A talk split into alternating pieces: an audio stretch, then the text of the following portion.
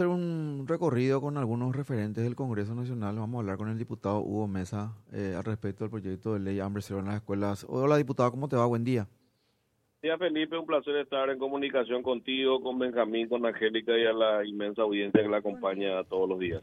Buen día, gracias por atendernos, Hugo, hasta ahora. Eh, básicamente la consulta primaria es si pudieron, ya pudiste revisar el proyecto, te llegó, lo pudiste leer, tenés ya una aproximación al respecto, alguna mirada, algo vayas a plantear en transcurso tratamiento. Sí, primero que nada, la naturaleza del programa de proyecto planteado por el presidente de la República, evidentemente nadie puede restarse a un proyecto histórico, un programa tan importante donde un presidente de la República como Santiago Peña nos dice y nos interpela a la necesidad de poder garantizar el almuerzo escolar a los niños y niñas del Paraguay en un 100%, eh, un programa que en toda la transición democrática y desde que se implementó no se pudo lograr la universalización. Eh, desde ese punto de vista creo que tiene el acompañamiento total de la clase política, yo creo que en el Parlamento.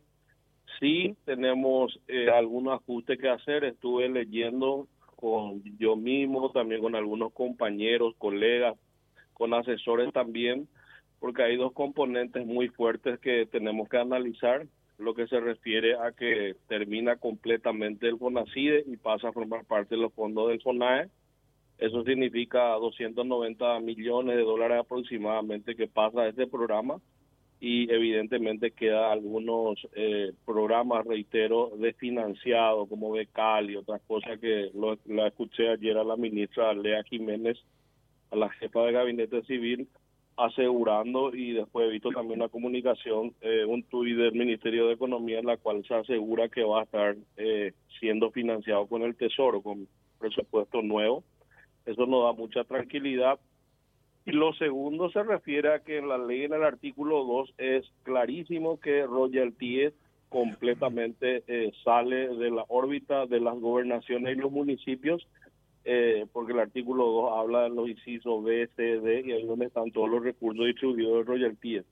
Entonces, esas son las cosas que tenemos que ajustar, atendiendo que eh, no podemos matar la descentralización, nos guste o no nos guste, la Constitución Nacional está que este es un país unitario y descentralizado, entonces yo creo que estas son las cosas que seguramente vamos a ajustar, pero vamos a estar acompañando esto con algunos ajustes, algunas modificaciones y siento mucha apertura del gobierno del presidente Peña para poder escucharle a los parlamentarios.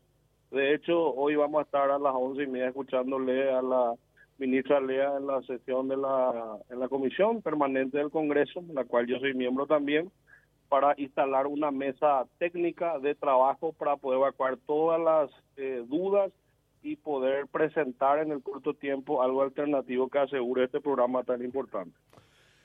Hugo, eh, yo creo que es imposible que alguien racionalmente se oponga a un proyecto que busca garantizar la alimentación de los chicos eh, en las escuelas y por esa vía mantenerlos en aula. Tiene enormes implicancias de todo tipo, así es que eh, este punto de partida me parece importante para desarrollar desde, desde ahí eh, la discusión. Ahora, estas dudas que surgieron, como vos decís, deben ser evacuadas eh, correctamente. La primera era cómo quedan los fondos, los programas que estaban financiados por con fondos del FONACIDE.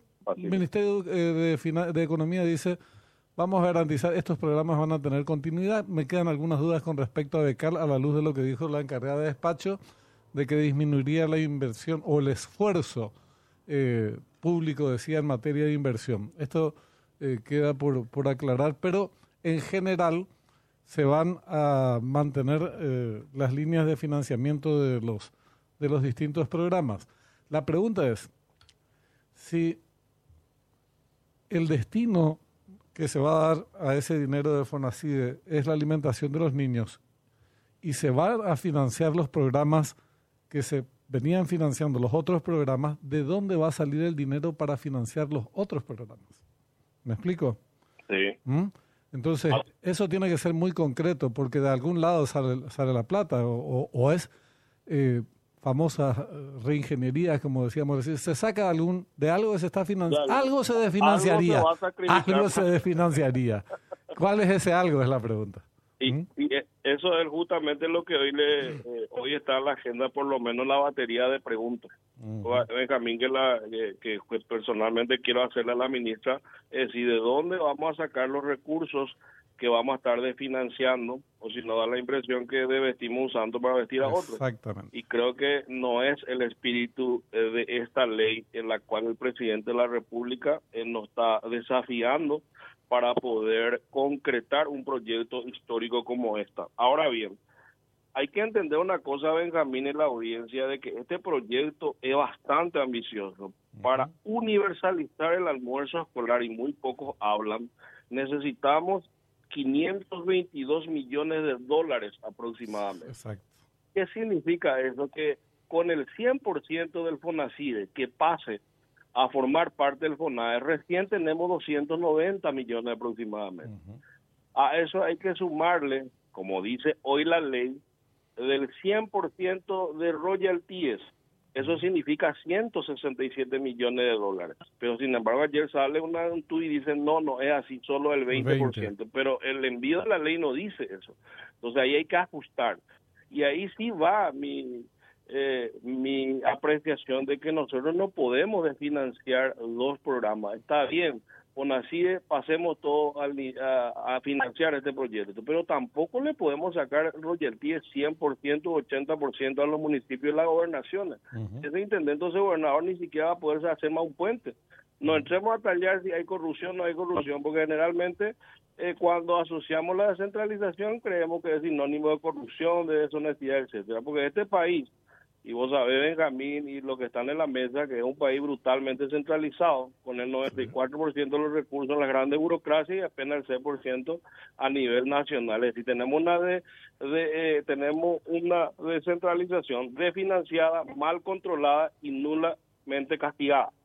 Entonces, ¿de dónde sacamos el resto de la plata? Entonces, nos dice que dos programas no alcanza. Entonces, miremos que tenemos el presupuesto 2024 y mal o bien está instalado 111 millones de dólares que ya está en el presupuesto 2024.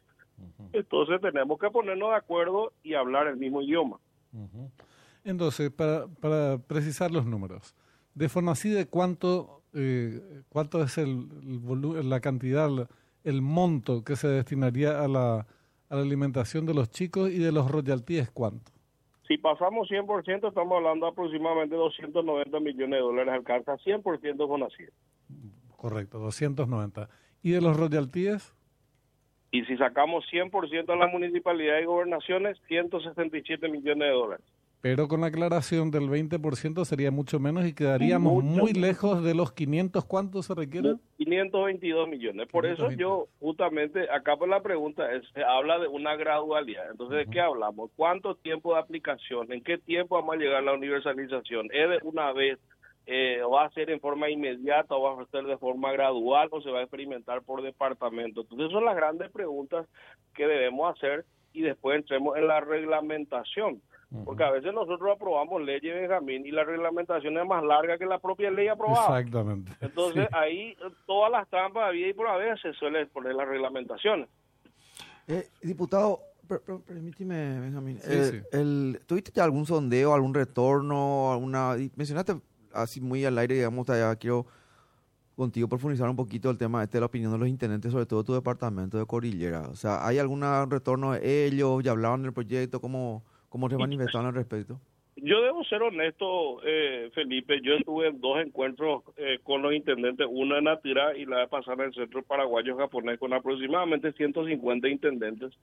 Y evidentemente en el momento de que vos le decís que no van a manejar más almuerzo escolar, que evidentemente salen de ello, nadie va a estar de acuerdo, a pesar de que es una carga en la actual situación que está atendiendo que apenas tienen la posibilidad de llegar a 30 días máximo por la cantidad de recursos. Nos entremos a tallar ahí el mal manejo, el mal uso, etcétera, etcétera, eh, que no podemos negar que es así. Ellos hicieron una mea culpa también de eso. Pero yo creo que lo que a ellos más les preocupa es finalmente que también se les saca royalties. Entonces ahí sí evidentemente tiene eh, están casi en unanimidad en contra. ¿verdad? Entonces, y, y tiene razón Felipe, porque si vos mirás el presupuesto de los municipios, prácticamente si vos le sacás 100% Fonacía y 100% Royalties, no tiene, vamos a estar con gobernadores e intendentes sin funciones. Porque ¿qué es lo que pueden hacer más? Atendiendo que este es un país que no quiere pagar sus tributos. De, el patente municipal y comercial y inmobiliario muy poca la recaudación. Pues de una cultura que no se quiere pagar. Bueno, eh, igualmente hoy eh, se va a ver una, comentaste, una, una audiencia, va a ser recibida, digamos, la ministra de la jefa de gabinete, Lea Jiménez, por la comisión permanente, antes que algunas de estas preguntas le, le van a plantear los tus colegas, ¿verdad? Sí, yo te puedo decir, Felipe, Benjamín y Angélica de la audiencia que nos escucha, de que en general, y muy bien lo dijiste, Benjamín, ¿quién se, pondría, se podría oponer a un proyecto Claro. como este? Que en realidad todos los gobiernos la transición quiso hacer, pero por el alto por el alto impacto financiero nadie se atrevió. Entonces hoy tenemos un presidente de la República que se atreve, que tiene la firmeza de decir, señores, vamos a hacer.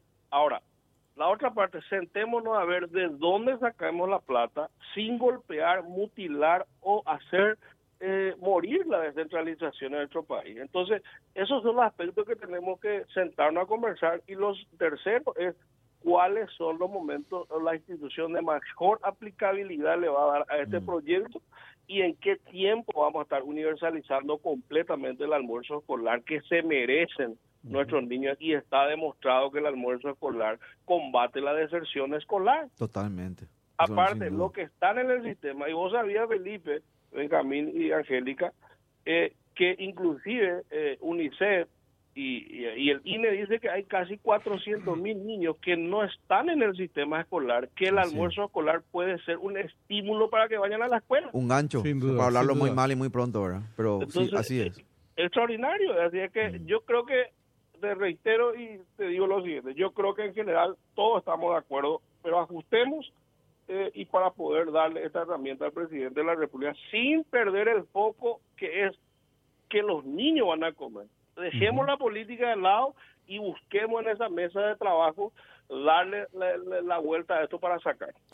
Es así, y, eh, pero también hay que inscribir en una discusión más amplia, que lleva más tiempo porque es más compleja, que es el- la pobreza en general, porque la pobreza de ese niño que se manifiesta en su falta de alimentación que se le garantizaría en la escuela no se limita a las horas de clase. Después vuelve a su, clase, a su casa, vive en condiciones de hacinamiento. A la noche probablemente tenga dificultades de alimentación también. Eh, se contribuyó en una parte clave que es la que garantiza su presencia en aulas, pero la pobreza, como digo, es un fenómeno más amplio que afecta a todo su núcleo familiar. Generalmente provienen de núcleos familiares en situaciones muy, muy, pero muy precarias. Entonces, bueno, el niño ya comió la mañana, los que no comieron a la mañana comerán a la noche y así va, se va, eh, digamos, eh, capeando la, la tormenta de la supervivencia. Y es parte de una discusión más amplia que implica trabajo, que implica vivienda, que implica una serie de cuestiones que hay que abordar. Entonces, lo de la niñez es un paso muy, pero muy importante que va a cobrar mayor relevancia y mayor proyección en la medida que se encare esa discusión eh, más amplia. Es un factor de la pobreza que se combate, crucial, pero hay que abordar, ir abordando también los otros, Hugo. Suscribo plenamente tu palabra, Benjamín, eh, y estoy de acuerdo y tenemos que trabajar en, en esta línea, pero esta es la primera Sí. herramienta tan importante es. que se le pueda dar a, los- a nuestros niños y también conceptualizar de que aparte de esos recursos que entre comillas van a terminar para algunos proyectos, también termina con este eh, megaproyecto lo que se refiere al componente de merienda escolar, porque hay una confusión también, la gente cree que va a haber almuerzo y merienda, no, se hace un solo programa que se llama almuerzo escolar, Así porque es. está comprobado que es el, el alimento más importante. Y vos acabas de decir, probablemente yo tengo conocimiento de causa porque fui intendente en dos periodos en mi ciudad y ese almuerzo ni te imaginas, Benjamín, probablemente es la única, La única comida, comida. que va a estar en la mesa de ese niño o de esa niña. Entonces eh, es demasiado importante, demasiado sensible que tenemos que desapasionar, sacar el lado de la política y buscarle el lado a esto para que salga este proyecto. Es verdad. Bueno, Hugo, te agradecemos mucho por el tiempo. Vamos a estar pendientes de este encuentro con Lea Jiménez para avanzar en la, en la tarea de lograr mayor claridad sobre estos sobre estos temas. Muchas gracias. Saludos, muchas gracias por el espacio y que tenga buen día. Igualmente. Diputado Hugo Mesa, de, diputado de la ANR. De Cordillera. Sí.